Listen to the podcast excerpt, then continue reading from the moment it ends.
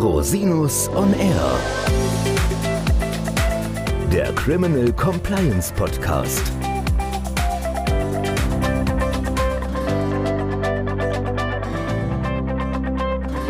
Herzlich willkommen zum Criminal Compliance Podcast. Schön, dass Sie wieder eingeschaltet haben. Mein Name ist Christian Rosinus und unser heutiges Thema ist Unternehmen im Fokus des Völkerstrafrechts. Und ich möchte das Thema nicht allein behandeln. Ich habe mir einen ganz tollen Gast eingeladen, nämlich Herrn Mayol Iramont von der Kanzlei FHM aus Hamburg. Herzlich willkommen, lieber Mayol. Ja, hallo Christian, danke für die Einladung. Ja, schön, dass das geklappt hat und wir können heute ja mal über ein etwas exotischeres Thema reden, was nicht jeden sofort in Verbindung mit Unternehmens- oder Compliance ist, nämlich das Thema Völkerstrafrecht. Magst du dich vielleicht mal ganz kurz vorstellen und auch erzählen, wie du zu dem Thema gekommen bist? Ja, gerne. Also ich bin Fachanwalt für Strafrecht, bin tätig im Bereich des Wirtschafts- und Steuerstrafrechts und Partner der Kanzlei FAM, also das H in FAM und habe vor rund dreieinhalb Jahren hier die Kanzlei gegründet. War davor in Düsseldorf länger im Wirtschaftsstrafrecht tätig und davor, und da kommt auch mein Interesse für das Völkerstrafrecht her, war ich Doktorand am Max-Planck-Institut für damals internationales Strafrecht und Völkerstrafrecht und habe meine Doktorarbeit im Völkerstrafrecht geschrieben. Und irgendwie hat mich dieses Thema irgendwie die ganzen Jahre nicht losgelassen und es ist jetzt ein, sage ich mal, juristisches Hobby von mir. Jetzt würde man ja bei dem Thema Völkerstrafrecht erstmal an so klassische Themen denken, wie Verbrechen gegen die Menschlichkeit, sagen wir im weitesten Sinne Kriegsverbrechen und solche Themen. Was hat das jetzt eigentlich mit Unternehmensstrafrecht zu tun? Ja, wenn man eigentlich in die Historie des Völkerstrafrechts geht, muss man sogar sagen, dass Völkerstrafrecht und Unternehmensstrafrecht sehr viel miteinander zu tun haben. Wenn man sich nämlich die Nürnberger Prozesse und dann die Nachfolgeprozesse genau anschaut, dann wird man feststellen, dass da selbstverständlich auch die ganzen Gräueltaten des Zweiten Weltkriegs abgeurteilt worden sind, aber eben auch und ganz besonders auch Taten von Wirtschaftskriminellen, wie es damals gesagt wurde, die den Krieg oder die Situation damals ausgenutzt haben um die besetzten Gebiete auszuplündern. Bekannt sind sicherlich der Krupp-Prozess oder aber auch zum Beispiel der IG Farben-Prozess. Also die Anfänge des Völkerstrafrechts sind mit dem Unternehmensstrafrecht auch sehr, sehr eng verbunden. Was ist denn überhaupt Völkerstrafrecht? Ja, Völkerstrafrecht gibt es ein bisschen Diskussion. Was die meisten unter Völkerstrafrecht definieren, ist Strafrecht, was sich auf vier Straftatbestände bezieht, und zwar den Völkermord, Verbrechen gegen die Menschlichkeit, Kriegsverbrechen und das Verbrechen der Aggression, also das im Deutschen das Führen eines Angriffskrieges. Das ist so das, was man normalerweise unter Völkerstrafrecht versteht. Und wie würden jetzt normale Wirtschaftsunternehmen in dieses Gefüge passen? Da war ja erstmal auf den ersten Blick, du hast jetzt natürlich die Sondersituation der Aufarbeitung der NS-Diktatur genannt, aber wie ist es sozusagen heutzutage oder weltweit zu betrachten, das Thema? Ja, in den letzten Jahren ist es immer wieder stark in den Fokus geraten, gar nicht so wegen einer eigenen Beteiligung an diesen Straftaten, sondern verschiedene Formen der Beihilfe. Das fängt an so bei klassischen Dingen, die man sich, glaube ich, ganz gut vorstellen kann.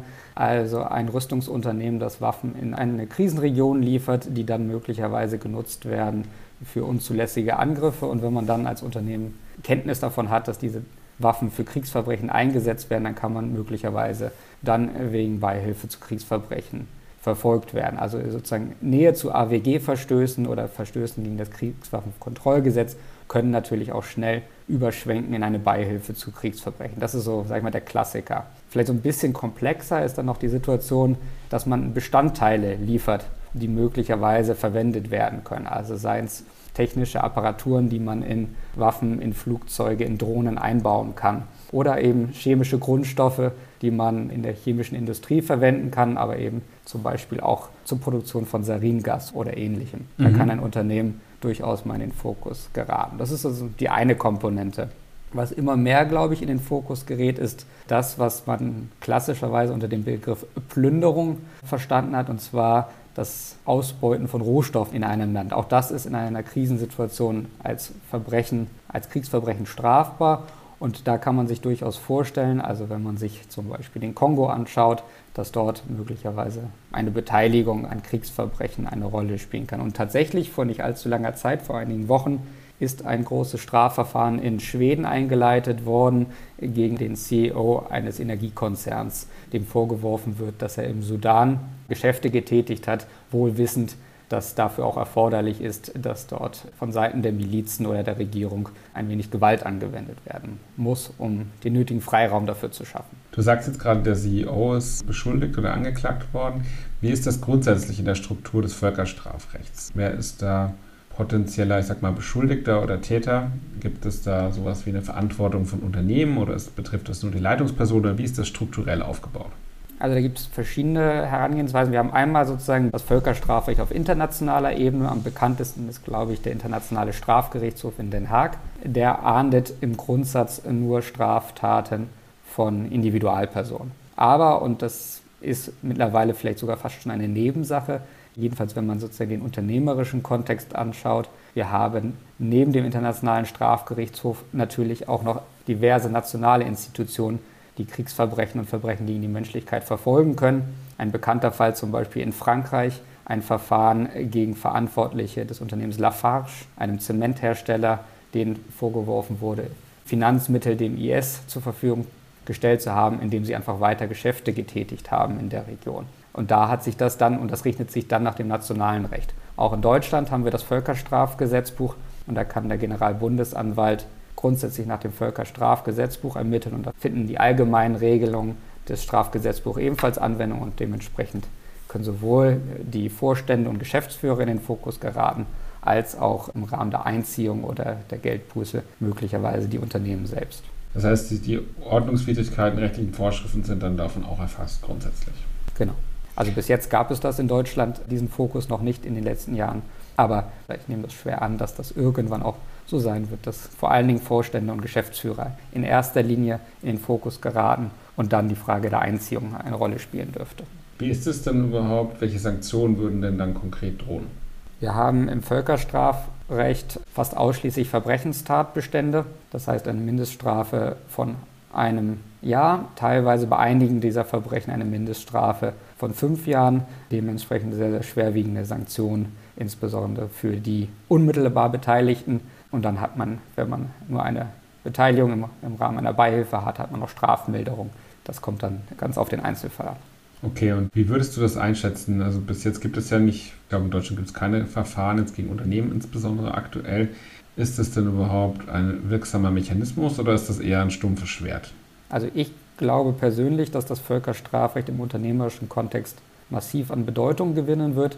Vielleicht noch nicht in den nächsten ein, zwei Jahren, aber in den nächsten Jahrzehnten sicherlich. Warum glaube ich das? Zum einen, weil es die anderen europäischen Staaten mittlerweile auch so machen. Ich hatte schon angesprochen, das schwedische Verfahren, es gibt das Verfahren in Frankreich, es gibt Ermittlungen eingeleitet durch Strafanzeigen von NGOs in Italien und in der Schweiz. Und dementsprechend gehe ich schon auch davon aus, dass es auch in Deutschland früher oder später zu signifikanten Ermittlungen kommen dürfte.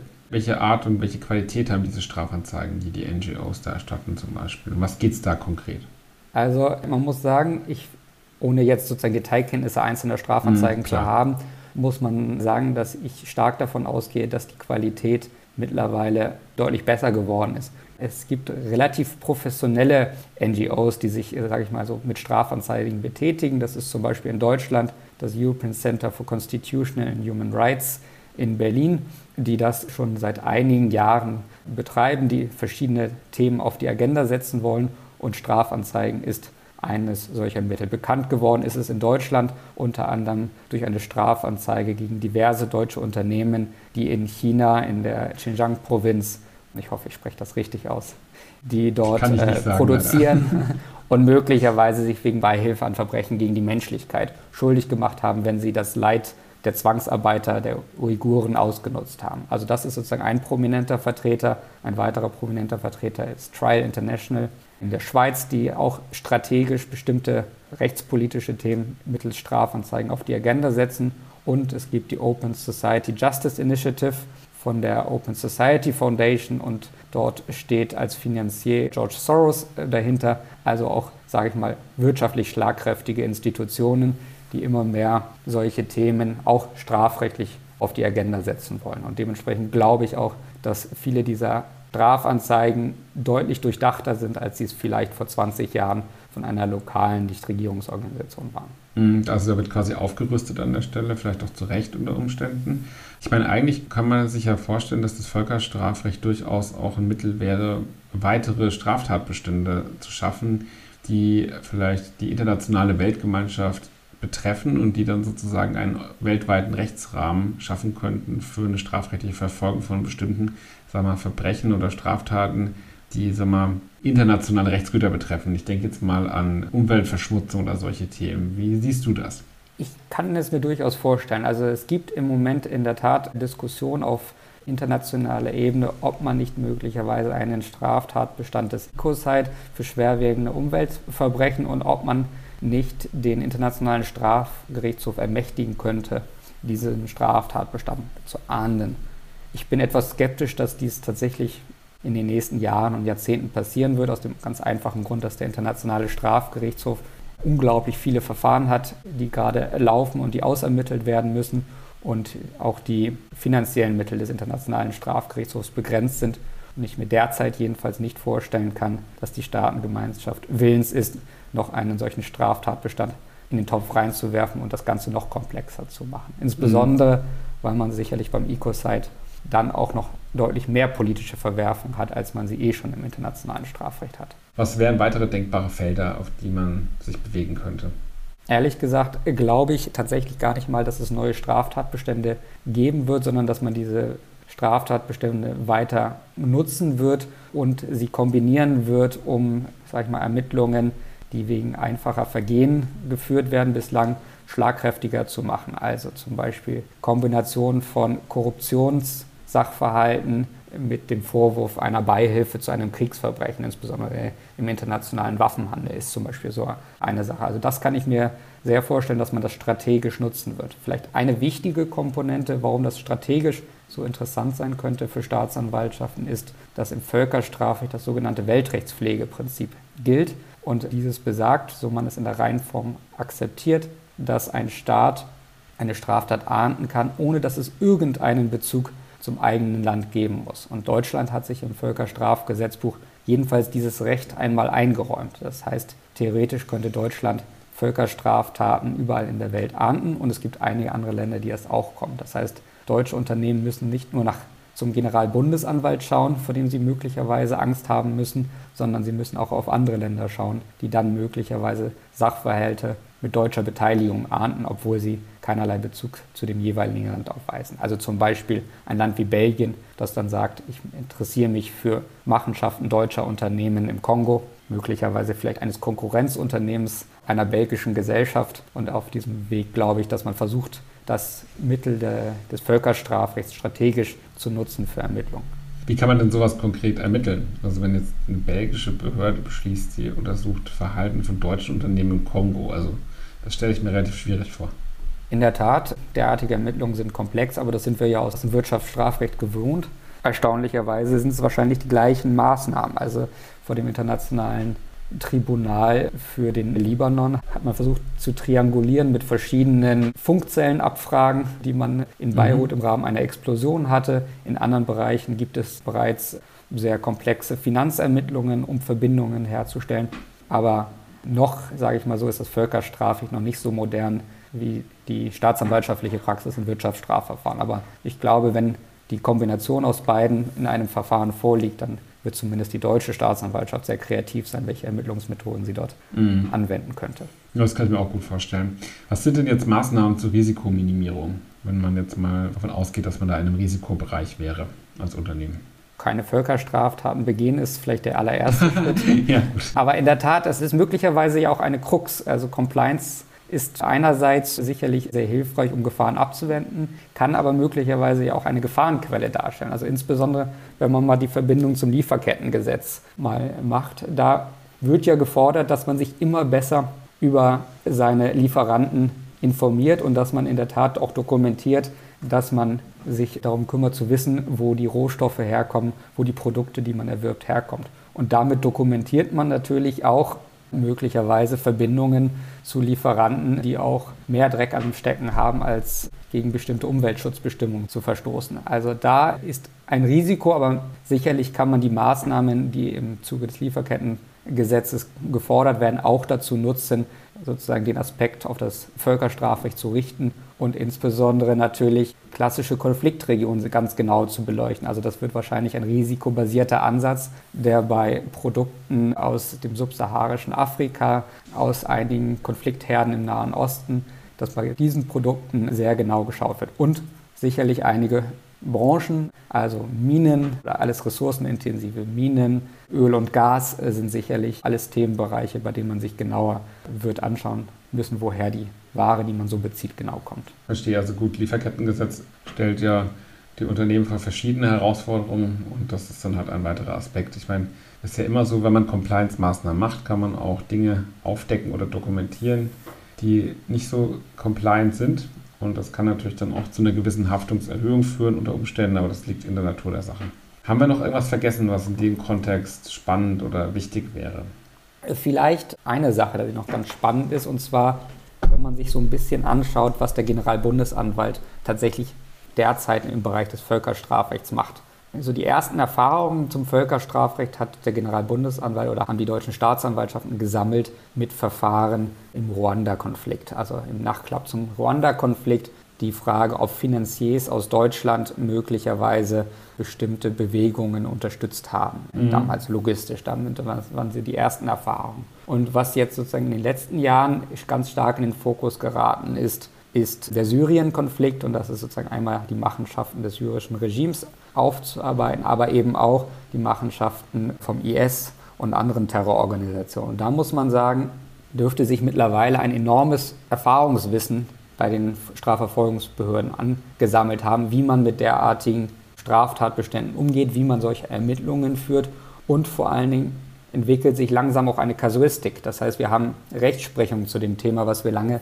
nicht hatten. Und eine Rechtsprechung, die vielleicht zum Beispiel ganz interessant ist, da befasse ich mich gerade wissenschaftlich auch mit, ist die Frage, wie man den Plünderungstatbestand oder nach 9 VStGB zu bewerten hat. Und da gibt es eine ganz spannende Entwicklung, dass Sie sagen, in einem völlig anderen Kontext, wie wir es ja leider im Strafrecht mal haben. Also im Terrorprozess gibt es einen Maßstab, der entwickelt wird, der dann langsam peu à peu in die anderen Rechtsbereiche so rüber diffundiert. Und da haben wir eine ganz spannende Entwicklung. Und zwar haben Sie gesagt, dass nicht nur der, der sozusagen das erste Mal eine Sache den Opfern wegnimmt, wegen eines Kriegsverbrechens zu bestrafen sein kann, sondern der, der sich auch zum zweiten Mal eine Sache aneignet. Mhm. Und wenn wir wissen, was man damit machen kann, könnte man sich durchaus ja überlegen, ob die Personen, die illegal erlangte Ressourcen, sei es irgendwelche Rohstoffe aus den Minen, sei es Öl, sei es irgendetwas, dann verkaufen auf dem Weltmarkt, dass diese nicht nur wegen Beihilfe sanktioniert werden, sondern möglicherweise schon wegen einer direkten Täterschaft. Und das heißt gleich Verbrechensstrafbarkeit und das heißt dann natürlich auch schwerwiegende Konsequenzen für die Beteiligten. Und so kann man sich ein wenig ausmalen, dass die ganzen Personen, die sich diese Gedanken einmal gemacht haben bei der Strafjustiz, peu à peu wahrscheinlich ihren Blick in eine andere Richtung wenden können. Das kann ich mir durchaus sehr gut vorstellen, dass das passiert und dass man da einen Erfahrungsaustausch hat zwischen den Ermittlungsbehörden. Ja, das hört sich spannend an. Da bin ich mal gespannt, wie sich das weiterentwickelt. Also, Welche Rolle spielt denn der Internationale Strafgerichtshof? Der Internationale Strafgerichtshof selbst hat sich früher, sage ich mal, auf die absoluten Klassiker konzentriert, also der Einsatz von Kindersoldaten und Vergewaltigungen und ähnliches. Und da muss man sagen, auch da hat sich der Fokus ein wenig verändert, was zwar noch nicht unmittelbar das Unternehmensstrafrecht tangiert, aber sage ich mal so, man nähert sich langsam. Also man hat dann zum Beispiel den Schutz von Kulturgütern in den Fokus gerückt. Das war ein, ein großer Prozess im Mali-Verfahren. Und jetzt widmet man sich in der letzten Zeit zunehmend auch politisch sensibleren Themen. Und man versucht sich auch, sage ich mal, mit den Mächtigen der Welt ein wenig anzulegen. Also es gibt Ermittlungen, die sich richten gegen Angehörige von CIA und US-Militär. Es gibt erste Verfahren, die die Frage der Siedlungspolitik in Israel thematisieren. Und das zeigt alles so ein bisschen, dass der Internationale Strafgerichtshof nicht nur die ganz einfachen Fälle bearbeiten möchte, sondern auch ein bisschen den Fokus auf Verfahren richtet, die möglicherweise komplexer sind und auch auf mehr Widerstand stoßen. Und da mhm. kann man sich durchaus ausmalen, dass damit dann ja durchaus auch mal Unternehmen aus Europa und aus Deutschland in den Fokus von Ermittlungen geraten. Es gibt zum Beispiel, wenn man das Beispiel Israel in dem Fall mal annimmt, es gibt ein Verfahren, was durch eine Strafanzeige einmal initiiert worden ist gegen Caterpillar, die große Bulldozer produzieren. Und dort ist einmal, ich glaube, das müsste in der Schweiz gewesen sein, Strafanzeige erstattet worden, weil damit möglicherweise Häuser von Palästinensern in Israel dem Erdboden gleichgemacht wurden. Und das wurde dann angezeigt als Verbrechen, also beziehungsweise Beihilfe zu Kriegsverbrechen. Ich kann mir gut vorstellen, dass der Internationale Strafgerichtshof, der sich auch vorgenommen hat, auch die Hintermänner von bestimmten Taten, also auch die Profiteure von den Taten stärker in den Blick zu nehmen, auch irgendwann mal sich traut, das Augenmerk auf Unternehmen zu richten und nicht nur eben auf den Täter in der allerersten Reihe. Hm, ja, da bin ich mal gespannt, ob das mal vorkommt. Es wäre sicherlich ein sehr interessantes und auch sehr neuartiges und komplexes Verfahren, wenn das mal vorkommen sollte. Ja, ich glaube, wir nähern uns auch schon dem Ende zeitlich. Vielen, vielen Dank für diesen tollen Einblick in das Völkerstrafrecht und diesen wirklich interessanten Blick auch aus Unternehmenssicht. Es hat großen Spaß gemacht. Danke, dass du da warst, lieber Majol. Danke für die Einladung. Und wenn Sie noch Fragen haben, liebe Hörerinnen und Hörer, ich würde die Kontaktdetails von Herrn Dr. Irament in den Shownotes verlinken. Da können Sie gerne auch direkt Fragen an ihn richten oder Sie wenden sich gerne an mich unter info rosinus-on-r.com. Bis zum nächsten Mal. Ich freue mich auf Sie.